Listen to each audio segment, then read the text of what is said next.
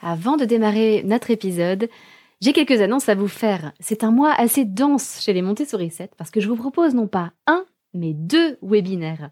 Un premier, le mercredi 20 mars à 21h, sur le thème Laissez-moi vous réconcilier avec les maths. Si vous avez été dégoûté des maths quand vous étiez enfant, eh bien, je vais vous montrer un petit peu ce que la pédagogie Montessori a à offrir dans ce domaine.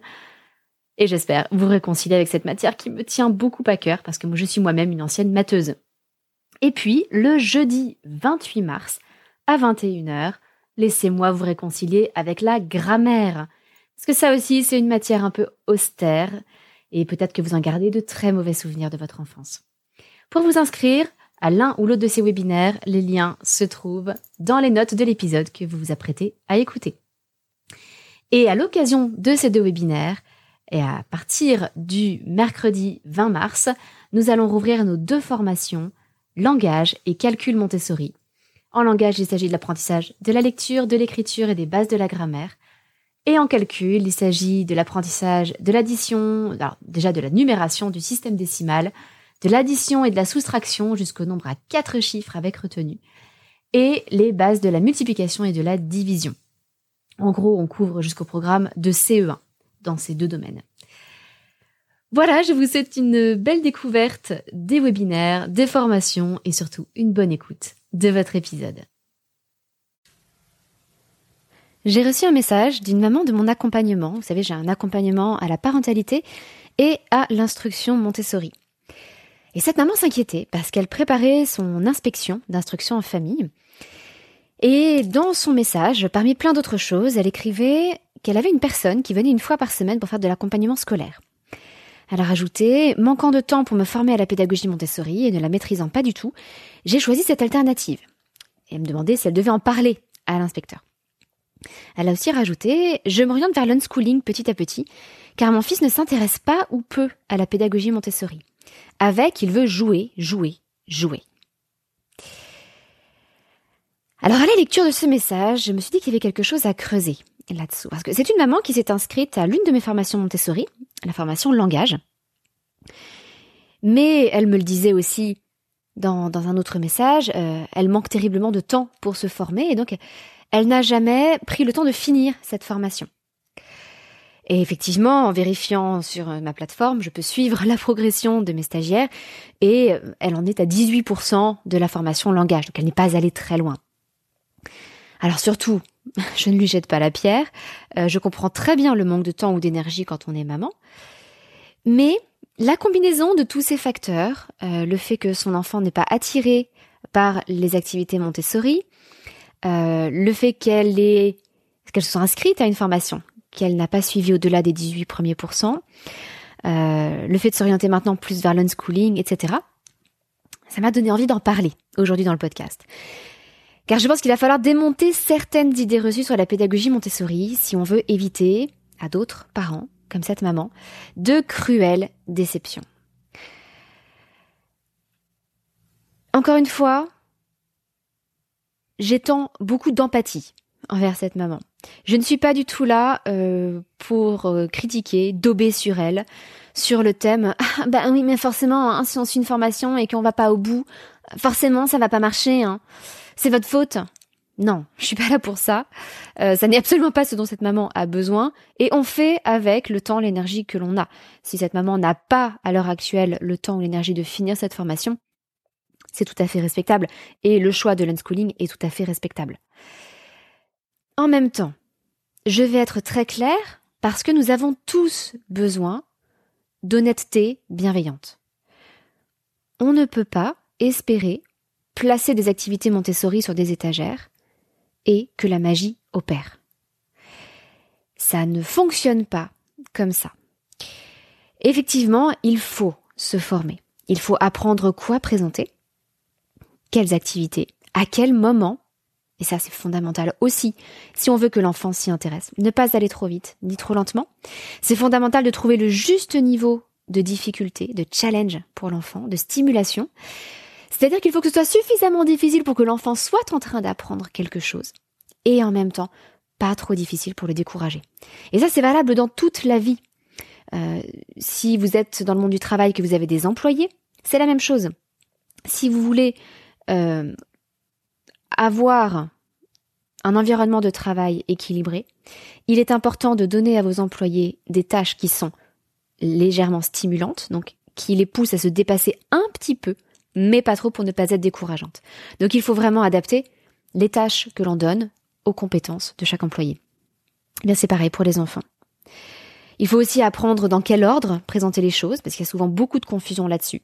En particulier pour euh, le langage, l'apprentissage de la lecture et de l'écriture, où on a tout de suite envie de se jeter sur les lettres rugueuses. Eh bien non. Non, non, ça n'est pas du tout la première étape, les lettres rugueuses. On en a plein avant. On a beaucoup de choses à travailler en amont. Donc il faut vraiment prendre les choses dans l'ordre si on veut que ça fonctionne. Et puis, il faut aussi savoir comment présenter ces activités apprendre le déroulement de chaque présentation et à quoi faire attention pour que l'enfant en retire les choses importantes à chaque fois. Donc oui, effectivement, il faut se former.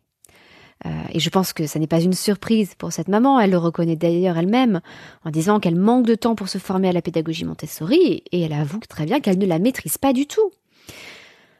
Donc oui, derrière, un enfant ne va pas s'intéresser magiquement au matériel ou aux activités Montessori si on n'a pas pris le temps de se former en profondeur, de façon sérieuse. Et euh, je sais que certains formateurs, alors je ne parle pas spécifiquement de formateurs Montessori, hein, mais dans le monde de la formation, certains se satisfont pleinement d'avoir des gens qui payent des formations, s'inscrivent à des formations, et derrière ne les suivent pas, ça leur est totalement égal. En ce qui me concerne, au contraire, moi ce qui m'importe, c'est que les personnes qui s'inscrivent suivent les formations, aillent autant que possible au bout. D'où l'accompagnement que j'ai lancé il y a maintenant quelques années. Parce que pour moi, c'était fondamental d'accompagner les gens dans leurs apprentissages pour qu'ils aillent au bout. C'est ça qui est important. Donc ça, c'est le premier grand point. Si on veut que les enfants s'intéressent aux activités Montessori, il faut apprendre, il faut se former. Comment les présenter? Deuxième grand point, j'entends souvent des parents me dire, et comme là d'ailleurs dans ce message, ah, mon enfant préfère jouer. Il préfère jouer, il joue, il joue, il joue. Et ça peut paraître surprenant parce que dans les livres de Maria Montessori, elle insiste sur le fait qu'il y avait au départ des jeux dans la maison des enfants, donc l'école qu'elle avait fondée pour les 3-6 ans, la Casa dei Bambini, et qu'en fait ces jouets n'étaient pas utilisés. Et donc petit à petit, elle les a retirés. Elle avait eu la chance euh, d'avoir de très généreux donateurs qui avaient donné ces jouets et ces jouets étaient négligés au profit du matériel pédagogique. Donc aujourd'hui, on se dit, mais comment est-ce que c'est possible? Moi, dans ce que j'observe, si je place un enfant dans une salle avec d'un côté du matériel Montessori et de l'autre des jeux et des jouets, eh ben, il va aller jouer. Pourquoi est-ce que ça ne marche pas? Est-ce que Maria Montessori avait un charisme spécifique? En fait, je suis convaincue que la raison de cette différence, vient du potentiel addictif de tout ce qui nous entoure. Prenez un adulte, normal, et proposez-lui d'un côté une tâche qu'il aime faire, mais qui demande quand même des efforts, par exemple lire un livre, euh, tricoter, travailler le bois. Euh, je vais prendre mon exemple personnel aussi. Donnez-moi la possibilité d'enregistrer un podcast, de créer des formations, d'écrire des articles de blog, ça fait longtemps que j'en ai pas écrit, mais donnez-moi la possibilité de faire des séances de questions-réponses avec mes stagiaires. J'adore ça. J'adore ça. C'est un bonheur pour moi de le faire. Mais soyons honnêtes, ça demande des efforts, ça demande de la concentration, ça demande un travail. Et donc prenez un adulte, mettez-lui d'un côté ce type d'activité, une activité qu'il aime mais qui demande des efforts. Et de l'autre, mettez-lui la télé, Mettez-lui Netflix, Instagram, YouTube, un smartphone avec des jeux. Et voyez ce qui se passe. Moi, la première. Hein.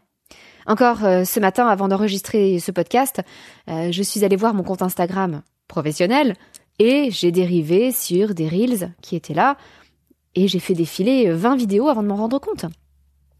Forcément, nous sommes attirés par tous ces écrans, toutes ces images qui bougent, tout ce qui tout ce qui est conçu pour nous attirer. Un reel, généralement c'est 15 secondes.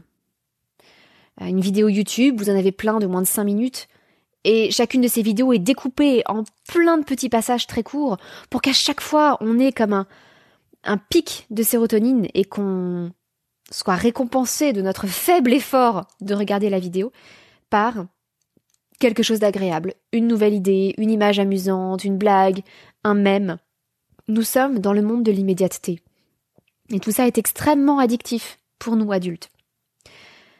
Et nous adultes, nous avons pourtant un cerveau mature, pleinement développé, qui devrait être capable de résister à ce genre d'addiction. Eh bien non, parce que c'est tellement bien conçu. C'est comme une série sur Netflix, où chaque épisode s'enchaîne avec le précédent sans que vous vous en rendiez compte. Dès que vous avez fini un film, on vous en propose un nouveau. Tout est fait pour que vous y restiez scotché. C'est pareil pour les enfants. Regardez les jouets d'aujourd'hui.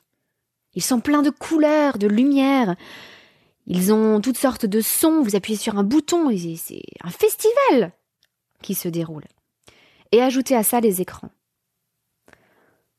Je pense que vous commencez à vous rendre compte que ça n'a pas grand chose à voir avec les jouets de l'époque de Maria Montessori. Maria Montessori vivait à une époque où les jouets étaient beaucoup moins stimulants. Les poupées étaient beaucoup plus sobres qu'aujourd'hui. Elles n'étaient pas euh, multicolores, elles ne pouvaient pas parler, elles ne pouvaient pas bouger. Les petites dinettes en bois n'avaient pas grand chose à voir avec les jouets en plastique multicolores que l'on peut voir aujourd'hui sur les étals des magasins. Le degré de stimulation qu'apportent les jeux et les jouets d'aujourd'hui, et je ne parle même pas des écrans pour les enfants, dépasse très très très largement ce qui était disponible à cette époque.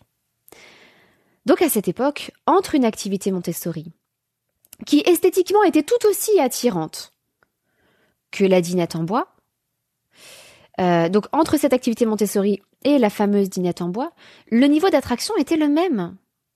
Les enfants étaient tout aussi attirés par l'un que par l'autre, au niveau extérieur, au niveau purement esthétique, au niveau de la stimulation. Et derrière, du coup, les enfants pouvaient choisir de préférence l'activité qui leur apportait le plus de joie, même si ça demandait un petit effort supplémentaire. C'est pour ça que les enfants s'orientaient facilement vers le travail sensoriel montessorien. Aujourd'hui, notre enfant est mille fois plus attiré par les jeux et par les écrans. Donc forcément, s'il a le choix, c'est ça qu'il va privilégier. Par rapport à un travail Montessori qui va pourtant l'épanouir et satisfaire un besoin profond en lui, mais demander un effort supplémentaire et dépasser un niveau d'attirance qui est euh, qui est positif. Le matériel Montessori attire toujours les enfants. Il est toujours beau, mais il est moins addictif que les jouets que l'on propose aux enfants aujourd'hui. Donc forcément, si on permet à l'enfant euh, de travailler dans un environnement où il y a aussi des jeux, il ne faut pas être surpris si les enfants jouent plutôt que de travailler. Et ça ne veut pas dire pour autant qu'ils ne s'intéressent pas au matériel Montessori. Ça veut dire tout simplement qu'ils sont plus attirés par les jeux. Et c'est naturel. Regardez nous adultes, c'est ce qu'on fait tout le temps. Et on se sent beaucoup mieux pourtant lorsqu'on fait des tâches qui nous donnent un sentiment d'accomplissement et que l'on aime faire. Mais on se laisse quand même attirer par ces écrans. Voyez le nombre d'adultes qui font des cures de désintox des réseaux sociaux. Et voyez comme c'est difficile. Alors imaginez le cerveau non totalement développé d'un enfant dans cette situation. Et puis troisième gros point, qui à mon avis euh, explique ces, ces difficultés avec le fait qu'un enfant n'est pas forcément attiré par le matériel Montessori, c'est que dans la tête des gens, de la plupart des gens en tout cas, la pédagogie Montessori, c'est l'image d'un enfant de 3 ans à qui on propose de la vie pratique. Un enfant de 3 ans à qui on propose de euh, couper sa banane en petits morceaux pour la mettre dans un bol et se servir une collation. Un petit enfant de 3 ans à qui on donne une pelle et une balayette pour ramasser la poussière par terre. Un enfant de 3 ans à qui on donne euh, un petit vêtement ou un chiffon à laver avec une bassine d'eau, du savon et une planche. Eh bien oui, la vie pratique, vers 3-4 ans, ça suscite un enthousiasme phénoménal chez les enfants. Pourquoi est-ce que ça marche aussi bien? Déjà parce que ça répond à leur période sensible, hein, à leurs besoins à ce moment-là. Et puis, ça répond profondément à leur besoin de faire comme les grands. Donc ils se sentent comme les grands. Et surtout, la grosse différence, c'est que la gratification est immédiate. Prenez un enfant qui verse de l'eau d'un pichet dans un autre. La gratification, le sentiment de réussite, il est là tout de suite. Alors, chaque activité Montessori a euh, justement un point d'intérêt pour l'enfant, c'est-à-dire quelque chose qui va l'attirer plus spécifiquement. Verser de l'eau d'un pichet dans un autre, ça peut être le bruit de l'eau qui coule. C'est souvent le bruit de l'eau qui coule qui est le point d'intérêt pour l'enfant. Pour, euh, pour vous donner un autre exemple, euh, on peut proposer une petite activité pour polir du bois avec de l'huile et du jus de citron. Euh, avec un, petit euh, un, petit euh, outil, si vous voulez, pour justement polir le bois, une petite, je sais pas comment dire ça, une petite éponge en tissu, si vous voulez. Le point d'intérêt, c'est souvent l'éponge en tissu ou parfois l'odeur. moi, j'ai fait ça avec de l'huile d'olive et du jus de citron. Et eh bien, cette odeur de l'huile d'olive et du jus de citron qui peut plaire aux enfants. À chaque fois, il y a un point d'intérêt. Et toutes les activités qui utilisent l'eau ont aussi le point d'intérêt de l'eau. Pour laver un vêtement, c'est souvent ça qui est le, gros point d'intérêt, c'est patauger dans l'eau pour les enfants. Eh bien, l'enfant est attiré vers l'activité par ce point d'intérêt et il le retire tout de suite. C'est-à-dire que s'il verse de l'eau d'un pichet dans un autre, c'est tout de suite qu'il entend l'eau couler. La gratification est immédiate. Le résultat est immédiat. Prenez en revanche des activités de langage et de calcul. L'apprentissage de la lecture, par exemple, eh bien, ça va nécessiter d'apprendre toutes les lettres de l'alphabet. C'est long. C'est très long. Là, la gratification est différée. Et elle est même très différée. Ça va prendre des semaines, parfois des mois avant de commencer à apprendre à lire par rapport au moment où on a commencé l'apprentissage de la lecture. Idem pour le calcul. Lorsque euh, l'enfant sent qu'il a du mal à faire des additions parce qu'il ne connaît pas encore bien ces tables d'addition, eh bien il y a un long travail à faire pour parvenir à les mémoriser correctement et à pouvoir les utiliser en posant les additions sur une feuille. Ça prend du temps. La gratification est différée et même très différée. Et le souci, c'est que cette compétence de différer la gratification, c'est quelque chose qui se développe très lentement chez les enfants. Ah, j'aurais pu sortir, je n'y ai pas pensé en fait avant d'enregistrer ce podcast. Euh, j'ai oublié les références de, cette étude. Il y a une étude qui a été, bon, qui a été répétée euh, des centaines de fois dans le monde entier, justement sur la gratification différée des jeunes enfants. Typiquement, on prend des enfants d'à peu près 4 ans, on euh, les accueille dans une pièce avec un cookie ou un marshmallow, c'est souvent quelque chose comme ça. On l'appelle souvent l'expérience du marshmallow. Et on leur dit, tiens, voilà un cookie ou voilà un marshmallow. Je vais quitter la pièce pendant, ça peut être 5 minutes, ça peut être 10 minutes. Si ce cookie ou ce marshmallow est toujours sur la table quand je reviens, je t'en donnerai deux. Eh bien, ça ne manque pas.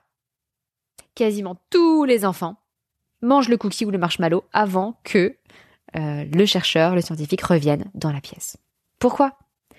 Parce que les jeunes enfants n'ont pas cette capacité de retarder la gratification, de se dire non, je ne vais pas manger ce cookie maintenant, parce qu'après j'en aurai deux. Tout le monde voit l'intérêt de cette opération. Tout le monde préférerait, enfin tous ceux qui aiment les cookies préféreraient avoir deux cookies plutôt qu'un seul. Mais non, l'enfant n'est pas capable de résister. Pourquoi? Parce qu'il veut le plaisir, le résultat, la satisfaction, maintenant, tout de suite, immédiatement. Alors, cette compétence de retarder la gratification. C'est quelque chose qui se travaille. Et c'est pour ça que dans la vie pratique, on commence par des activités très simples, très courtes, où le résultat est très rapide, comme les versets. Puis petit à petit, on fait des activités plus longues, des tâches complexes. Ça peut être nettoyer un miroir, cirer des chaussures, ça peut être laver du linge. Déjà, ça prend plus de temps. La gratification, elle intervient quand même après 10, 15, parfois 20 minutes. Laver du linge, c'est très long, il y a beaucoup de tâches à faire successivement et ça prend du temps pour un jeune enfant. Et donc les enfants commencent à apprendre l'intérêt de faire quelque chose pour une satisfaction qui n'arrivera que plus tard. Ils développent chez eux cette gratification différée. Quand j'entends que des enfants euh, de CP ne seraient pas capables de se concentrer plus de 10 minutes, je suis désolée, mais c'est faux. C'est parfaitement faux. J'ai vu des enfants de 5 ou 6 ans passer 3 heures sur la même tâche. J'ai vu des enfants d'à peine 3 ans passer une heure et quart à faire des versets. Les enfants sont capables de se concentrer, ils sont capables de se concentrer sur de longues périodes de temps, mais comme justement on ne développe pas chez eux cette gratification différée, eh bien arrivé en primaire, arrivé en CP, effectivement, ils ont besoin de travailler 10 minutes et d'avoir un résultat au bout de 10 minutes. Ils n'arrivent pas à travailler sur le long terme, entre guillemets, sur une demi-heure, sur une heure, et de ne voir le résultat qu'au bout. Même chose pour les loisirs créatifs. Les enfants ont besoin que ça aille vite, d'avoir un résultat, une production matérielle vite. Et en plus, on vit dans une société où tout doit aller vite. Nous sommes tous dans cette logique d'obtenir du résultat rapidement. Alors c'est bien l'inverse de ce que propose la pédagogie Montessori, qui cherche justement à développer des compétences, des compétences d'apprentissage que l'enfant va utiliser tout au long de sa vie. Alors il y a beaucoup de ces compétences qu'on travaille. Euh, il y a par exemple la, la faculté d'inhibition, le fait de s'empêcher de répondre tout de suite à une pulsion, de j'ai envie de toucher ça, ah oui, mais ça n'est pas encore à moi de toucher ce matériel. D'abord, l'adulte me le présente, ce qu'on appelle le contrôle inhibiteur. Euh, on va développer chez l'enfant les facultés de planification de son travail, d'organisation de son travail, et on va aussi développer cette gratification différée, apprendre à retarder la récompense et à travailler du coup sur le plus long terme. Mais voilà, ça prend du temps. Et donc, on ne peut pas se lancer tout d'un coup dans des activités Montessori très longues et très complexes.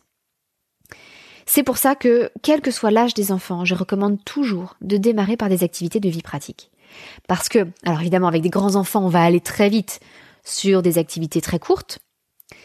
Euh, effectivement, ça peut paraître bizarre de proposer à un enfant de 6 ans de faire des versets. Se dire, ça va, il est quand même capable de se servir un verre d'eau. Oui, d'accord.